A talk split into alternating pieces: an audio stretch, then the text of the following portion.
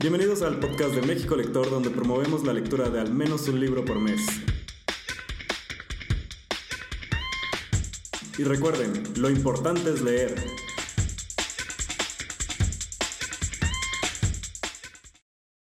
Buenas noches, bienvenidos. En esta ocasión eh, vamos a hablar de dos pasiones muy importantes que yo creo que muchos compartimos. Para algunos es el fútbol, para otros es la literatura.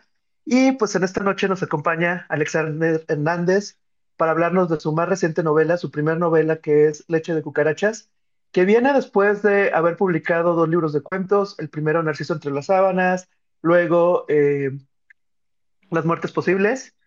Y también nos acompaña Ricardo López y quien es escritor, periodista y editor, ha trabajado en distintas publicaciones, entre ellas la revista Purgante y consultor editorial en Apuntes de Rabona.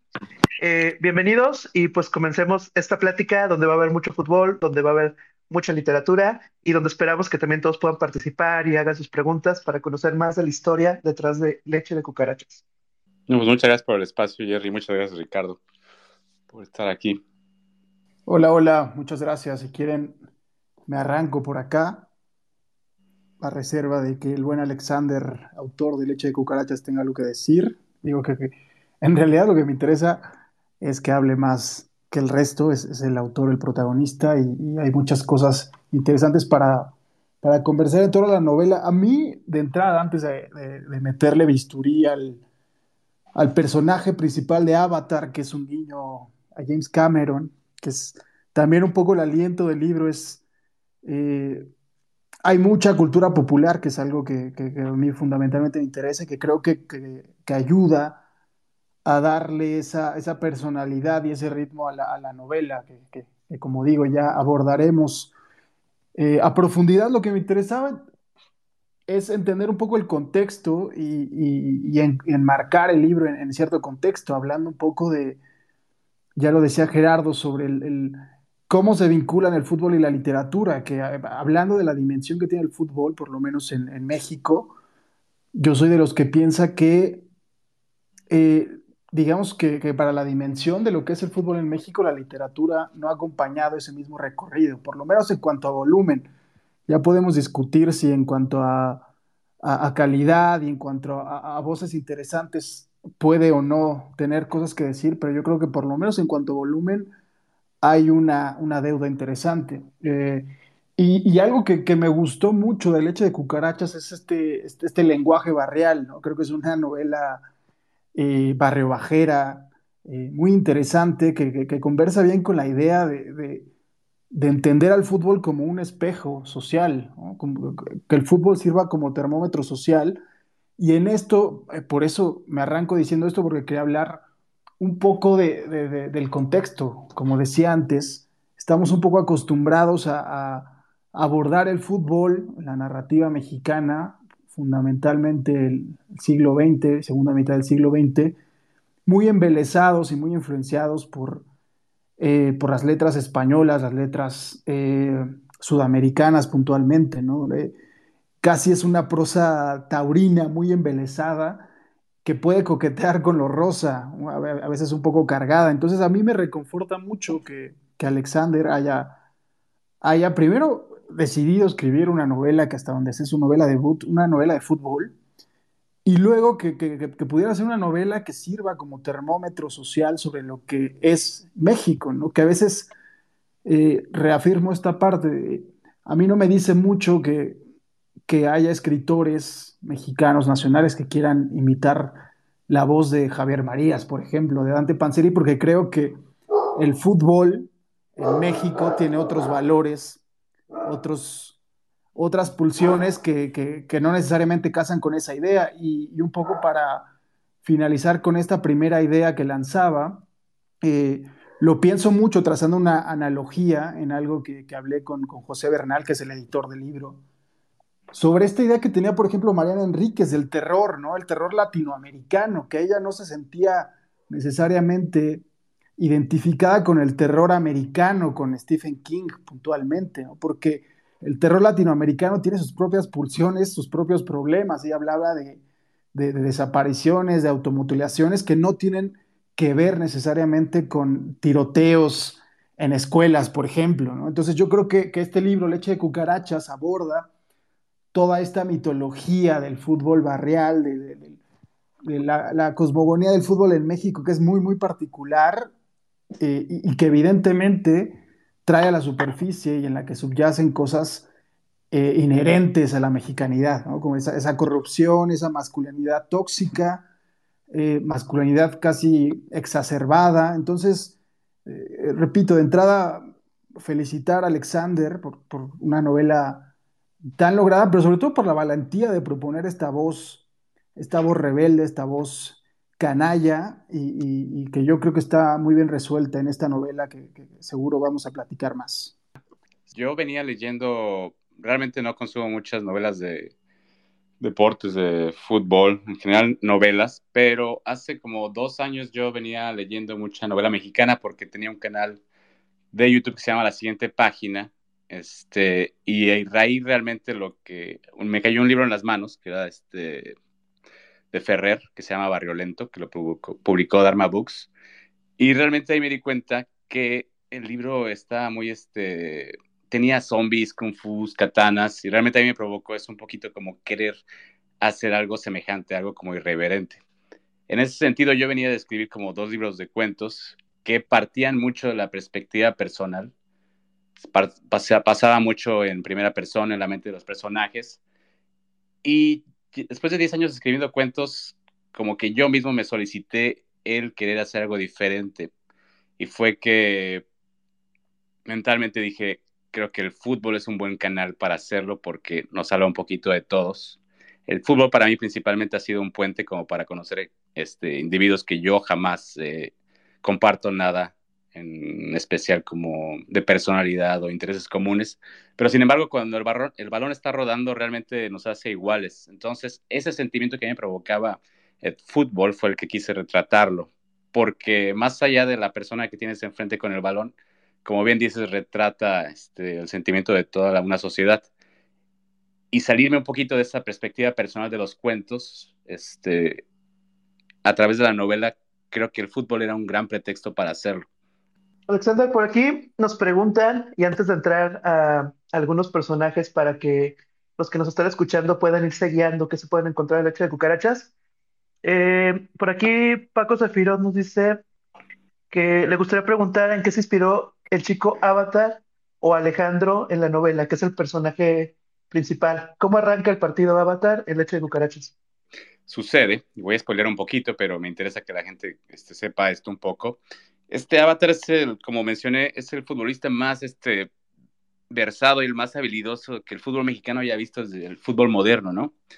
Entonces se prueban las fuerzas básicas, pero tiene la mala suerte de que le ponen un 4 ahí en un partidito y pues se lo chingan, le joden este, la rodilla, se va obviamente a recuperación unos meses y sucede, para su mala suerte, que hay un cambio de directiva.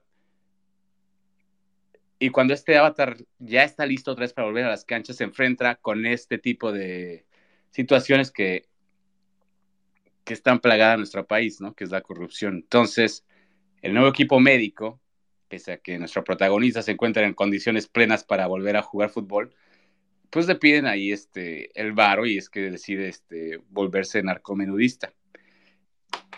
Bueno, Avatar realmente representa como a ese sujeto que todos conocemos en los barrios, que es el mañoso en los estilos de esquina, el que te suelta una patadita ahí cuando estás manteniendo el balón, el que te ve para abajo, el que tiene personalidad en las canchas. Entonces, uh, yo realmente quería retratar ese tipo de sujeto que ves ahí en las canchas y hacerlo. Esa, esa persona cuando tú la ves en la calle realmente te cae mal, realmente la ves y te quiere regresar el golpe o nada, o sea, te provoca un sentimiento de repulsión.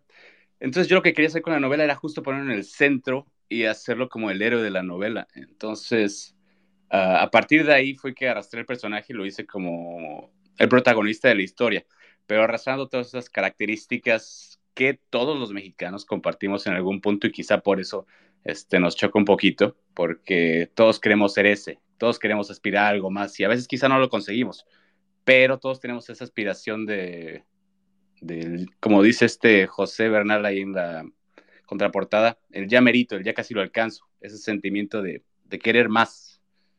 Pues arranquemos con Avatar y no sé, Ricardo, ahorita que comentabas el lenguaje que se maneja en Leche de Cucarachas, a mí en lo personal este, me costó un poco identificar la voz al inicio, o sea, yo estaba como que leyendo ciertas palabras y dije, bueno, puede ser algo un poco rudo, pero también creo que es parte importante de- del lenguaje de, una ciudad como la Ciudad de México, donde se desenvuelve.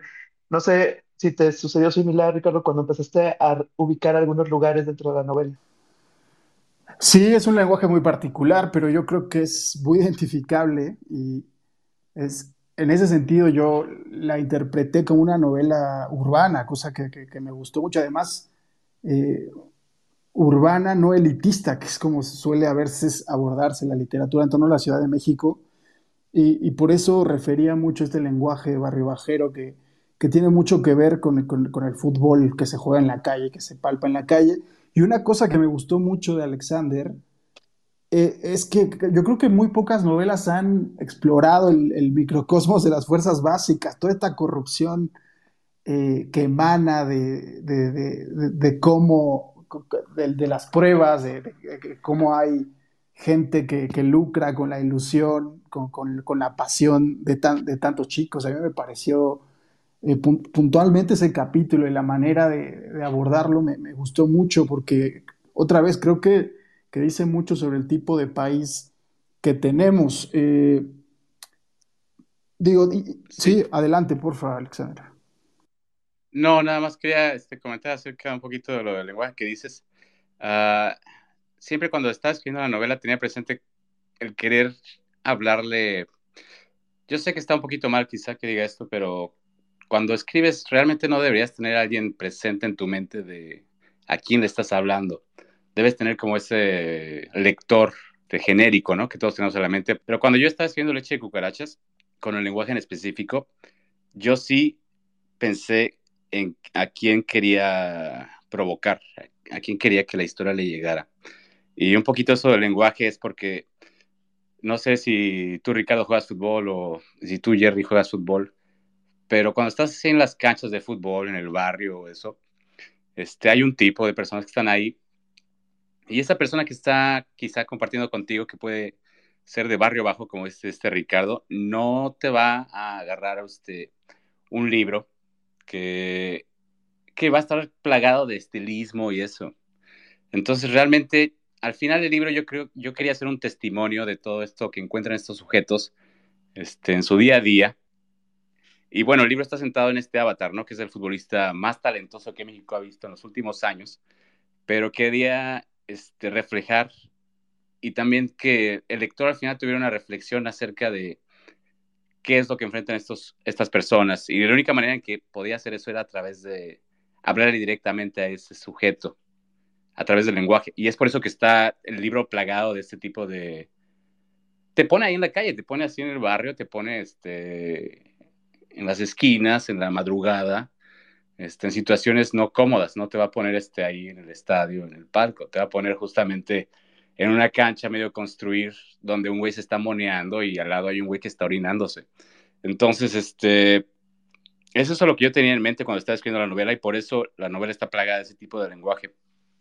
Si hay, si hay guiños muy, muy futboleros en el sentido barrial, como decíamos. Por ejemplo, es muy difícil que entiendas la repercusión de, por ejemplo, el Maracaná, esta cancha mítica de, enclavada en el corazón de Tepito, ¿no? O sea, si no tienes esa sensibilidad, el fútbol callejero, probablemente no puedas abrazar la leyenda de ese lugar, pero creo que, que tu prosa justamente ayuda mucho a situar al lector que no necesariamente está inmerso en ese universo con, con este tipo de, de, de, postales, ¿no?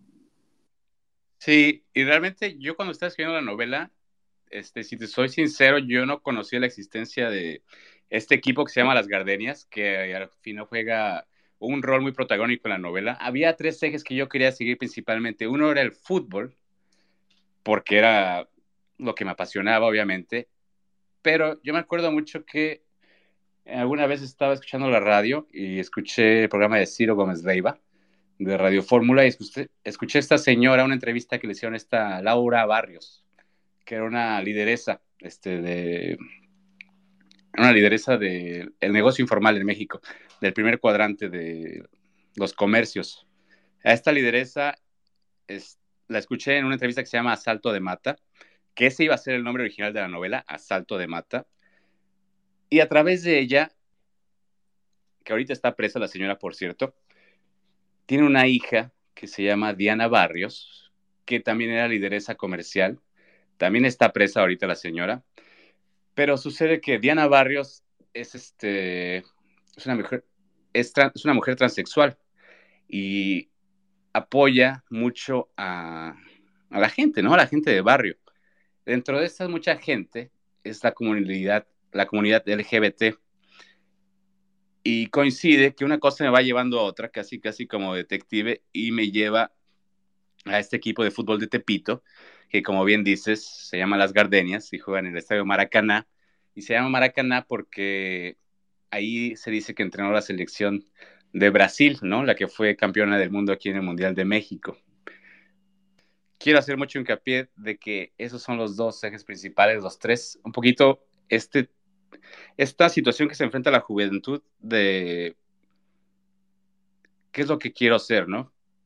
Porque el fútbol puede ser un escape o el deporte en general puede ser un escape muy bueno para la juventud mexicana, para hacer un desfogue, de escaparse de situaciones que a veces no nos gustan como lo es el narcomenudeo. Y la segunda es, este, si no deciden por hacer deporte, bueno, pues se convierten en comerciantes o deciden estudiar una carrera, pero realmente el negocio informal en México también está cooptado completamente por este tipo de personas que está representado en la novela por la figura de Carla Aguilera, que representa justamente a, a esta Laura Barrios y a esta Rosette, que son lideresas comerciales. Es decir, la juventud ahorita realmente se enfrenta a una disyuntiva donde todo este tipo de corrupción, digamos, está cooptando un poquito y, y llevándolos a una situación en que y te doy un dato, como el narcotráfico en México es como el quinto empleador más grande del país.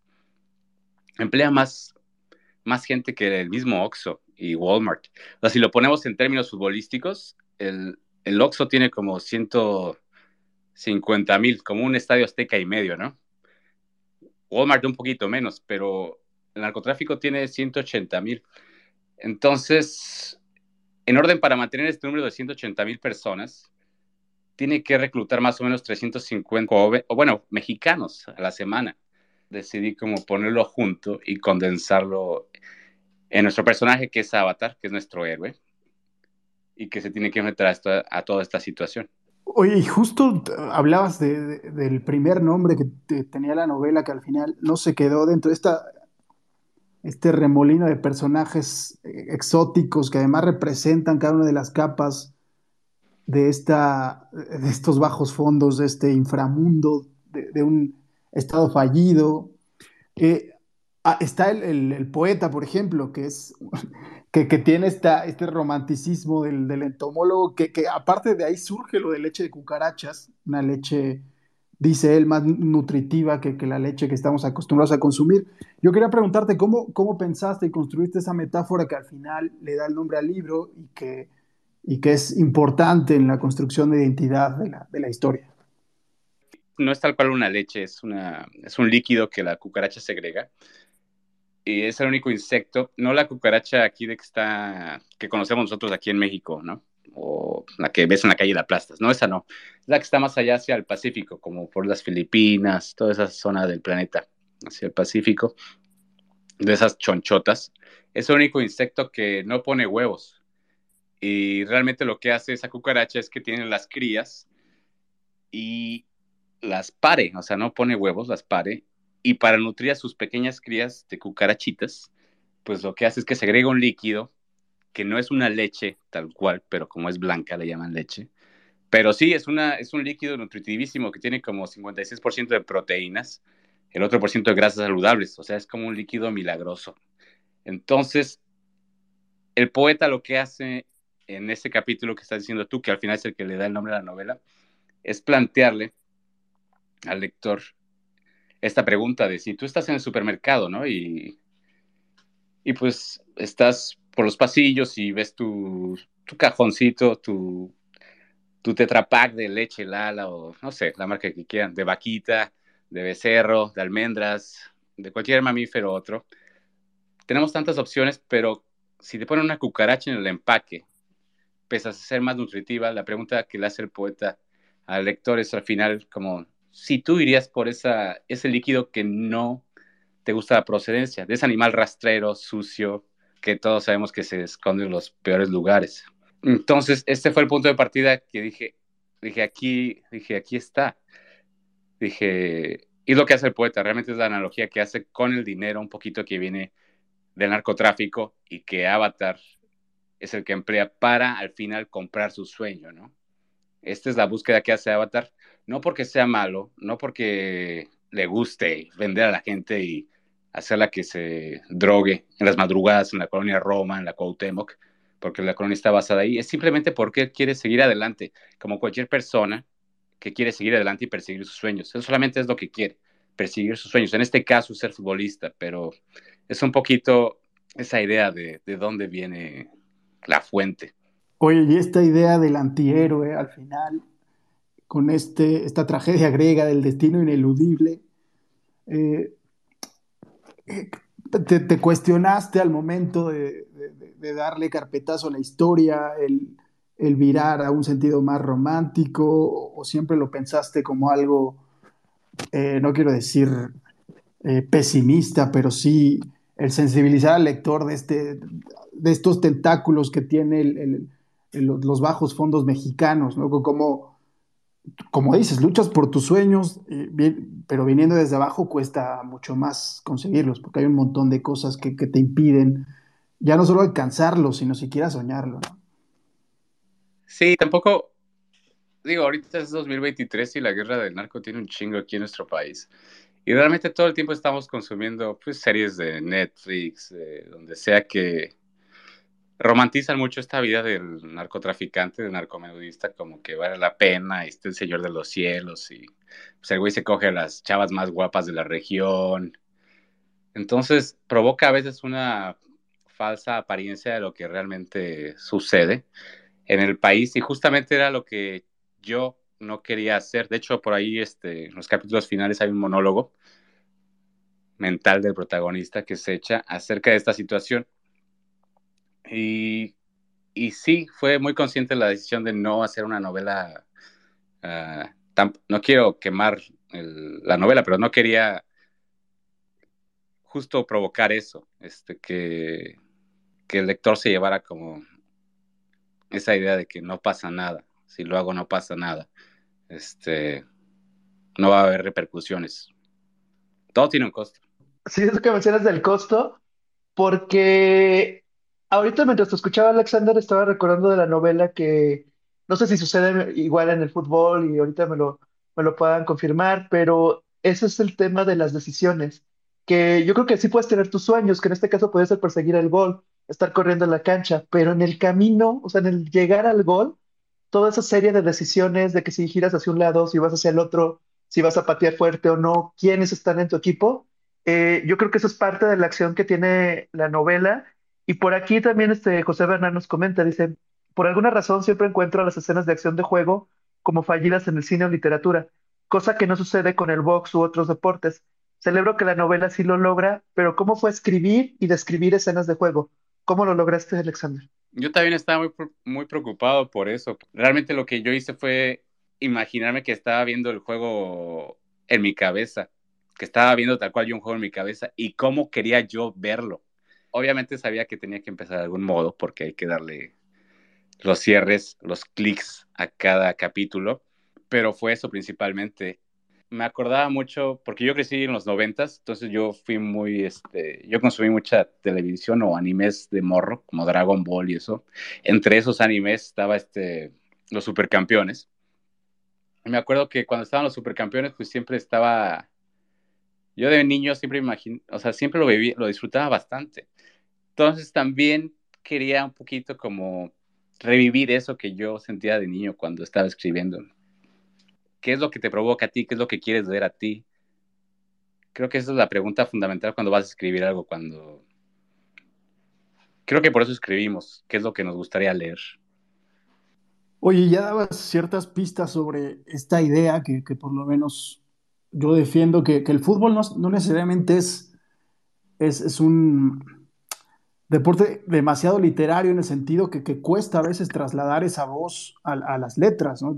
Hablábamos al principio sobre que normalmente es una prosa muy cargada, un poco rosa, y, incluso noté una cosa que, que, escribiste que me gustó mucho porque es una novela que, que aborda todos los prismas que eh, futboleros y de la conversación de fútbol, ¿no? Eh, eh, por ejemplo, hablabas de, literalmente, te cito, de los relatores mamertos con esta idea del esférico, ¿no? Esta, y, y, me interesa porque esta palabra un poco impostada del, esférico delata a alguien que no necesariamente pertenece a ese universo de, del fútbol, ¿no? Entonces, no, no quiero decir con esto que sea una, una cosa endogámica en la que solo cierta gente pertenezca a este universo, pero sí creo que se construye a partir de ciertos valores muy particulares, ¿no?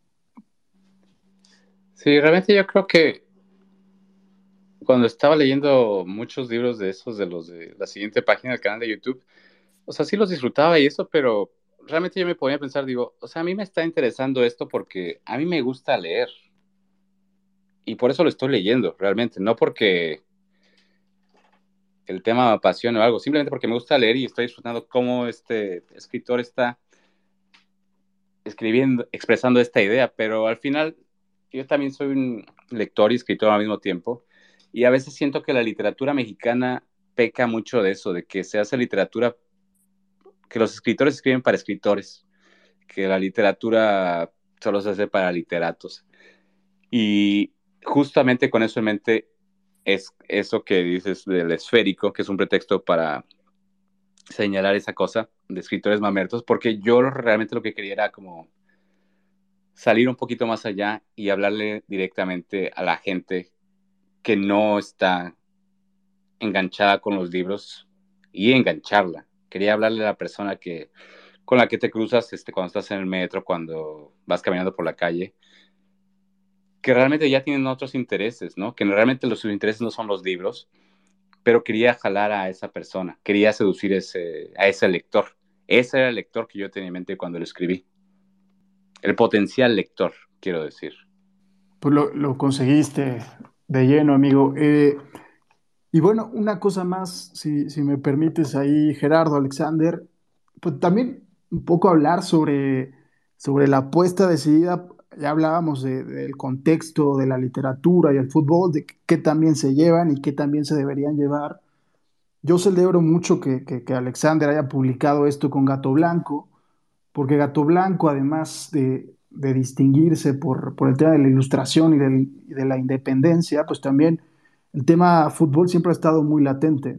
Eh, hace muy poco publicó Canchero, Rafael Iles, eh, el plan de, Pollo Lagunes, el, arte del fútbol del propio José Bernal. Entonces, yo celebro que, que, que, que te inscribas y que te adscribas a, una tradición futbolera que, para mi gusto está un poco abandonada en nuestro país.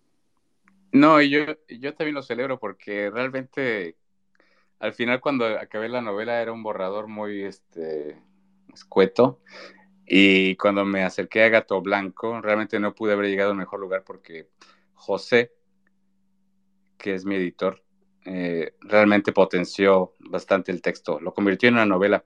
José, yo no podría, el libro no podría estar ahorita en físico sin él y no es tanto su habilidad de edición o eso, ¿no? No, pues sí lo hace bien, no vamos a hablar mal de José en su edición, pero lo que más, más, más este, me convenció de este José fue su pasión por el fútbol, la perspectiva que tiene, como bien dijiste, que me enganchó y dije, sí, de aquí es. Dije, si el texto tiene que tener un lugar, es este. No hay mejor lugar donde pude haber estado. Este está el hacha, el buen José, entonces por supuesto que conocía, conoce los sitios más recónditos del fútbol de barrio. Eh, querido Gerardo, ¿tienes alguna cosa que añadir? Sí, de hecho, retomando un poco lo que dice Alexander de el lector que está buscando con esta novela y que comentamos aquí que logra atraparlo, eh, me gustaría preguntarte, Alexander, ¿cómo te imaginas llegar a estos lectores en potencia que están en las canchas, porque siento yo que si alguien que es lector lo lleva a interesarse en el fútbol y entender cosas que tal vez no, no sabía o no conocía y genera esa curiosidad, para quienes saben de fútbol, ¿cómo te imaginas que puede llegar tu novela? ¿Cómo quisieras tú que llegara? Para también todos los que nos estén escuchando y que, también la puedan recomendar a amigos que les gusta el fútbol y que precisamente pasa mucho en México que se le tiene como cierto respeto a los libros, o que se cree que no se puede leer, o que no somos lectores, y pues se va rompiendo poco a poco este mito. Es como me gustaría que le llegara como un paso así en el área, ¿no? Con solito y sin guardia y con el portero mano a mano. Pero realmente la... tengo muchos amigos cancheros que les gusta el fútbol. Eh, y realmente me han comentado que que les ha atrapado mucho eso, el lenguaje de la novela en que se expresa, que les, les hace recordar esos momentos en que, no sé, yo creo que todos tenemos un amigo en que de algún modo siempre quiso ser profesional y se chingó, como dice el cliché del chiste, la rodilla. Creo que la novela llega por ese sentido a ese tipo de lectores en cuanto a que todos conocemos a alguien o estamos cercanos a, esa persona que estaba casi, casi, casi cerca de realizar el sueño profesional y pues se chingó. En ese sentido, pues no la rodilla, ¿no? Sino algo más grave, como cuenta la novela. Pero creo que por ahí es el canal en que la novela puede llegar a ese tipo de lectores, como por ese tipo de sensaciones. Oye, Gerardo y Alexander, creo que en algo que no reparamos mucho, que, ahora que te escuchaba responder lo último, me surgió, es que es, a ver, es una novela construida con un lenguaje muy oral. O sea, yo creo que, que palpita mucho esta oralidad. Ya, ya hablábamos del, barrio bajo, de las calles, pero creo que es fundamentalmente una novela, una prosa muy, muy oral, ¿no? que, que, solo podría construirse a partir de estos, de estos sonidos tan particulares. Entonces yo creo que, que también es una de las cosas que, se están reivindicando en la literatura, la, oralidad. A veces creo que durante los últimos años nos habíamos alejado de esa idea más, eh, más transparente de la literatura y yo celebro también que, sea una novela particularmente oral. De hecho, ahorita que lo menciona Ricardo, bueno, yo tengo una experiencia con, con esta novela con Alexander porque fui de los primeros que estuve leyendo precisamente como comentaba cuando era un manuscrito y que me costaba un poco entrar en la voz por los términos, por lo que no sé de fútbol y demás, pero algo que también marcó la diferencia este, fue también que luego él me lo mandó por audio y entonces ya entendí por este ritmo que tiene, este, ya ahí ya, ya entró este, en, en sintonía la historia con lo que estaba escuchando, con, con el énfasis que le pone. Y creo que aprovechando el espacio, Alexander, pues si nos pudieras leer un fragmento para todos los que están escuchando y que genera esta curiosidad, porque yo creo que el hecho de cucarachas es este partido que no nos deberíamos de perder, que estamos cambiándole canales en la televisión, que estamos escuchando en el radio, y que todas estas historias de los personajes de Avatar, de las gardenias, de todo lo que sucede en la Ciudad de México en esta novela urbana, pues tiene suficiente para que llame nuestra atención, llame nuestra curiosidad y agarremos el libro no sé si quieras leernos este, la parte que más te guste, lo que nos quieras compartir y te escuchemos en este espacio. Pues puedo leer esta parte que dice este Ricardo acerca de fuerzas básicas, que creo que es eh, uno de los capítulos que retrata mucho esta parte canchera del libro que, pues nada, te pone a ras de pasto, ¿no? Vamos a leer esta parte que se llama Fuerzas Básicas. Y bueno, nada más para ponernos en contexto un poquito de lo que voy a leer. Este, nuestra protagonista a este punto ha este, pasado su infancia un poquito luchando con problemas familiares personales, pero el fútbol es lo único que, lo ha, que le ha devuelto esa seguridad en sí mismo. Pasa unos filtros de un primer filtro donde se lo seleccionan para probarse en este gran equipo que es el Ajolotes FC. Y si pasa esta prueba o no, va a dictaminar el futuro de su vida. Nuestra protagonista es Avatar. Y estamos aquí en su prueba de fuerzas básicas, que sucedió en noviembre. Cuando sucedió el segundo filtro, y ya no era Hugo Armando responsable, sino otro señor que le llamaban genéricamente como el profe, pero el tal Hugo Armando estaba ahí de todos modos, al costado con su esposa. viendo desde las gradas a sus seleccionados con la esperanza de que alguno le llenara el ojo a su patrón.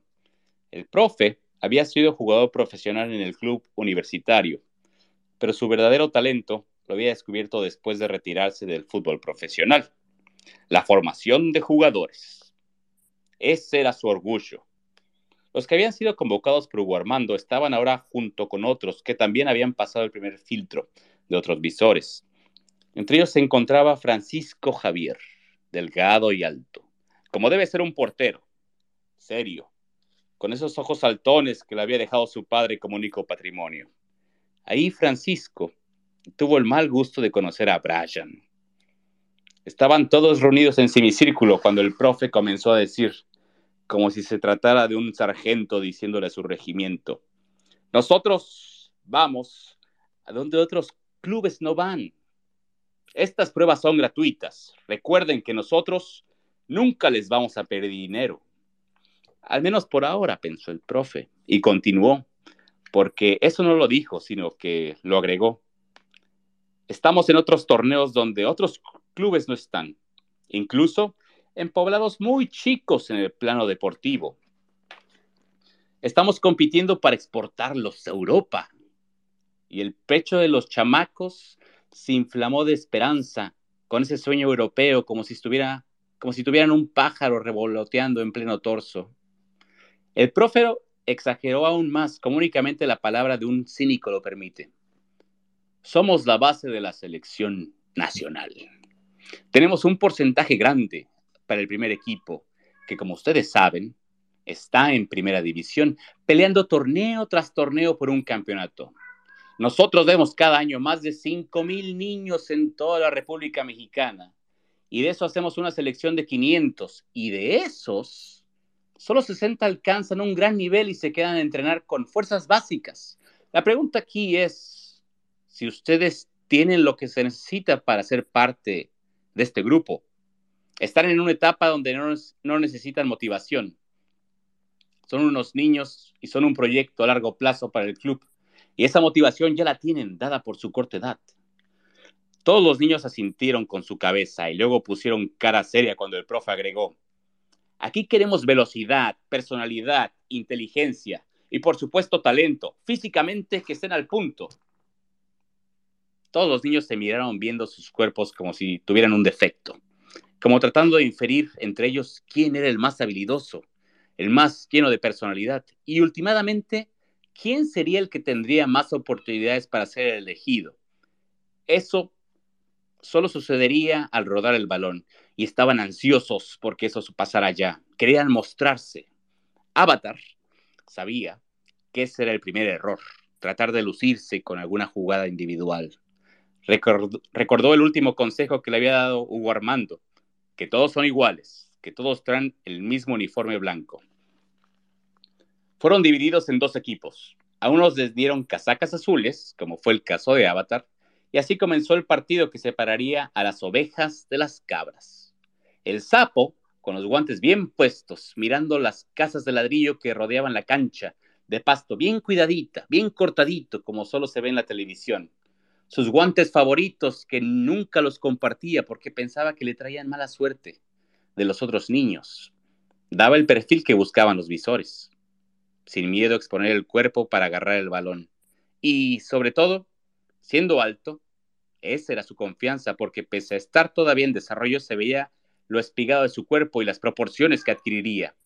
Así el sapo transcurrió mirando el primer tiempo sin mucha acción. Un partido que por la mitad se fue en ceros, en medio de los gritos de los padres de familia, alentando a sus hijos, gritos a los que se sumaban los del profe que gritaba, al lugar, al lugar, o movía la cabeza negativamente con su asistente cuando algún jugador salía de su posición, o simplemente para decir, háblense, háblense chingao, cuando se amontonaban los defensas a salir por el balón. El sapo estaba aburrido. Quería mostrarse. Pero este estado le duró poco. Muy pronto sentiría todo lo contrario. Quería, hubiera querido esconder su humanidad en la faz de la tierra. Todo surgió después de que en una jugada de donde no pasaba nada, precisamente en un saque de portería bajo sus pies, luego con uno de sus defensas cubriera bien la pelota utilizando su cuerpo para impedir que el delantero alcanzara el balón de la línea, Todos supieron que el zaguero lo había hecho más que correcto porque el profe dijo, bien cubierto, bien cubierto, tras lo cual el zapito obtuvo aquel saque de meta. Viendo todo ese manjar verde delante de sí, eligió jugar con su lateral derecho. Pasaría jugando desde atrás, pensó. El otro delantero, el que hacía dupla con Avatar, fue enseguida tras el balón para meter presión al defensor lateral. Este, al sentir presión, le regresó el balón al Zapito, mientras el delantero siguió con su carrera de persecución hacia el balón como una bestia persigue a su presa. El atacante, dispuesto a provocar el error del Zapito con su intensidad como arma desenfundada, consiguió el objetivo, porque el sapo cayó en la trampa. Quiso quitárselo con una mague, no lo dudó. Trató de mostrar personalidad al lucirse en zona de seguridad frente al profe, que seguía atento a la jugada, así como los demás padres de familia. El sapo hizo un golpecito con la bola para salir jugando cual Jorge Campos y ser aplaudido por los visores y demás espectadores que estaban en las gradas gritando, reviéntala, reviéntala, esperando que eso hiciera, como era de antemano pensado y demandado por la presión del rival. La recomendación de respetable prosiguió con lo suyo, reviéntala, reviéntala. Pero el sapito pensaba diferente y para sorpresa de todos, se quitó al delantero como si se transformara en el fenómeno Ronaldo Nazario en un día de campo. Pero el bote de su drible salió derechito a un pequeño avatar, que lo único que tuvo que hacer fue apenas pegar un sprint para ganar el balón dividido al sapo, que como un regalo se lo había dejado accidentalmente. Así que el pequeño Brian lo empujó a la portería, pegó en seco en el travesaño, se incrustó el balón al fondo de la red y aniquiló la alegría y dejó sepultada la confianza del sapo en un mismo momento. El ánimo del arquero cambió, porque después de ahí se le vio nervioso cada que agarraba el balón. Parecía que trataba de capturar gallinas en pleno vuelo. Cada que salía por el balón por arriba se quedaba corto en el brinco, o de plano se quedaba sin brincar como si le crecieran raíces desde los dedos hasta las profundidades de la tierra, o como si se le quemaran la pelota. Comenzó a dar rebotes a cada disparo que le tiraban, sin poder sujetarlos, y el tratar de salir jugando torpemente comprometió a sus defensas en cada pase. Cuando terminó el partido, al sapo le dieron ganas de llorar, al saber el veredicto que se venía por parte del profe. Gracias, jóvenes. Realmente lo han hecho excelente. No tenemos cómo agradecer la entrega que demostraron todos en el campo. Gracias por hacer el viaje y darnos un poco de su valioso tiempo. Y agregó, como una sentencia previa a la felicidad no obtenida. A continuación vamos a nombrar a los jugadores que nos interesan. Todos los niños se escucharon atentos. Algunos sonreían con sus padres desde las gradas cuando escuchaban su nombre. En el caso del Zapito no fue así, pues no escuchó su nombre dentro de los seleccionados nombrados. Para su madre sí era, sí era él el mejor. Así que se acercó al entrenador como herida de muerte por semejante ofensa y al estar al límite de la presión, el entrenador de portero se le dejó ir. Mire, señora, no quiero que se desanime. Su hijo tiene algunas cosas buenas. Tu altura. Miró al pequeño sapito. Tus lances. No, no, no, no me interrumpa, señora. Tienes buena ubicación y movimientos, pero... Y esto demolió al sapito de por vida. Pero pues, esto no es para su hijo, señora. Mire, en todo momento comprometió el balón con sus laterales. Y perdón que se lo diga así, pero Usted está haciendo una exhibición de esto al preguntarme cosas que podría decirle en lo privado. Hubo jugadas en las que los delanteros ya sabían que salías jugando desde abajo y te presionaban. Y no sé qué quisiste hacer en zona de seguridad, chavo. De nuevo se dirigió al sapito, quien insistió con sus grandes ojos saltones y lo sintió arder en lágrimas al escuchar lo que el profe decía. No hubo una donde tus defensas salieran con tranquilidad. Ni una, chavo. Mira, se ve que le metes ganas, pero observa bien a tu alrededor, no tienes que apresurarte al hacer un pase. El sapo quería llorar, quería dejar de existir como su padre. Tienes que saber que todo el tiempo puedes salir jugando con la defensa. Aunque si te soy franco, no tienes conceptos de despeje. Por ahora tendrás que trabajar por fuera. Cuida tu alimentación. Practica tu golpeo a ras de piso. Tienes que ser ágil, rápido en tu mecanización motriz. Échale ganas. Escuchando al, al profe, el sapo sintió que nunca iba a jugar fútbol y que una avalancha de errores lo sepultaban. Trabaja en eso, nunca se sabe. El sapo lo sabía. nunca más jugaría con los pies.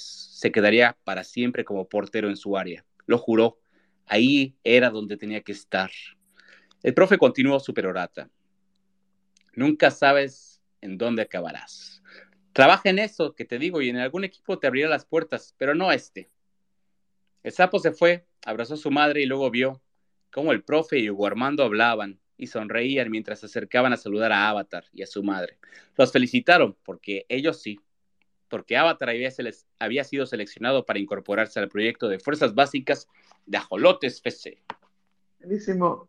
Otra vez, este, ahorita de escucharlo me volví a acordar otra vez de, de varias cosas de la novela. Y pues también mencionas varios personajes para todos los que están escuchando ahorita, eh, que son clave en la novela, que tienen que ver qué sucede con ellos. Y que también pasa algo de que sí termina siendo muy impredecible el destino de todos ellos, porque como dices, todos van persiguiendo sus sueños, pero tú no sabes en qué van a acabar ni qué papel van a jugar este, conforme va avanzando. Eh, les comento un poco de México Lector. Ahorita en octubre estamos leyendo el libro de El huésped de Amparo Dávila, que son cuentos de terror, que me habías comentado, ¿no, Alexander? Que tú ya lo habías leído y te había gustado, que sí está entre tus colecciones. Sí, tiene por ahí uno que se llama El huésped, justo creo que es el que le da el nombre del volumen al libro. Este, es una historia de una señora que de repente siente una presencia en su casa que le empieza a acechar y a perseguir, un poquito como este cuento de Cortázar de la casa tomada, pero en este sentido de esta mujer eh, lo hace de una manera magistral, de modo que nada, ella no escapa de la casa, ¿no? Ella se queda a enfrentar a este huésped no invitado que está con ella en su, en su casa. Muy buen volumen de cuentos. Sí, hemos recibido muchos comentarios buenos de quienes siguen el club de lectura y lo vamos a comentar el próximo sábado 4 de noviembre, que también se acerca el quinto aniversario de México Lector, el 5 de noviembre, entonces seguramente el 4 ya vamos a tener algunas sorpresas. Eh, por aquí Valeria nos comenta, muy interesante propuesta, valdrá sin duda la pena leerlo. Saludos. Y por acá había otro mensaje. Déjame ver por aquí.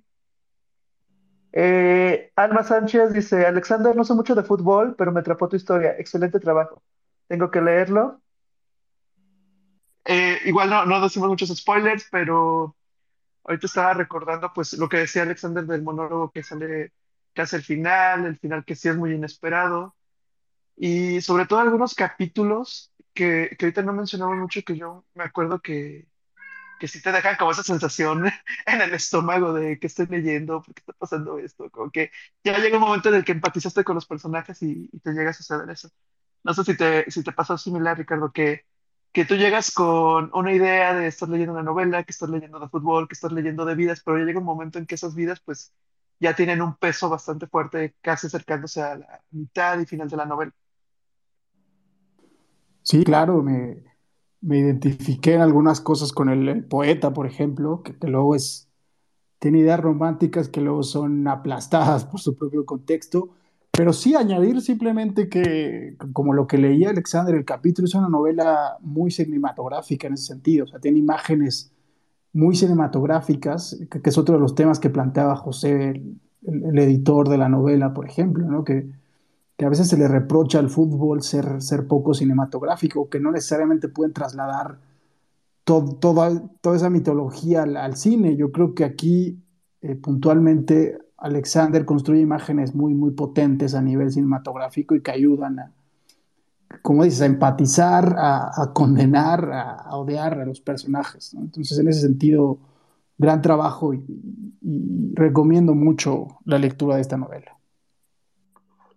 No, muchas gracias Ricardo por la lectura, por el tiempo ahorita. Y también a todas las personas que nos están escuchando. No tengo nada más que agradecer. Y pues esperemos, Alexander, que tu novela llegue a muchos lectores, lectores fans de la literatura, lectores fans del fútbol, que se puedan acercar a la literatura porque creemos que esta novela pues tiene una historia que vale la pena ser contada, ser leída, ser compartida y pues si hay lectores que les gusta el fútbol, pues también yo creo que la van a disfrutar bastante con esta combinación.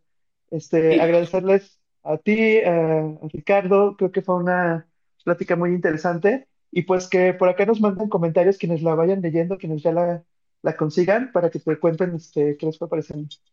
Sí, en las nada para hasta acabar. Yo creo que no te tiene, o sea, te guste o no el fútbol, creo que la novela hay un modo de llegarle. No te tiene que gustar el fútbol para que sea una que la puedes disfrutar la lectura. Simplemente es alguien luchando por sus sueños, como todos lo hacemos al día al día. Entonces, no necesariamente tiene que ser un gancho el fútbol. Creo que al final es una historia de alguien que quiere alcanzar sus metas. Y por otro lado, nada más decir que en las próximas semanas este, va a estar la novela disponible en el sótano, en caso que no quieran adquirirla ahorita por Amazon, que es la única vía, este, desde el portal de la editorial Gato Blanco, pueden adquirirla ahí. Este, en las próximas semanas va a llegar a la librería El Sótano, si quieren comprarla en físico. Perfecto, pues muchas gracias Alexander, gracias Ricardo.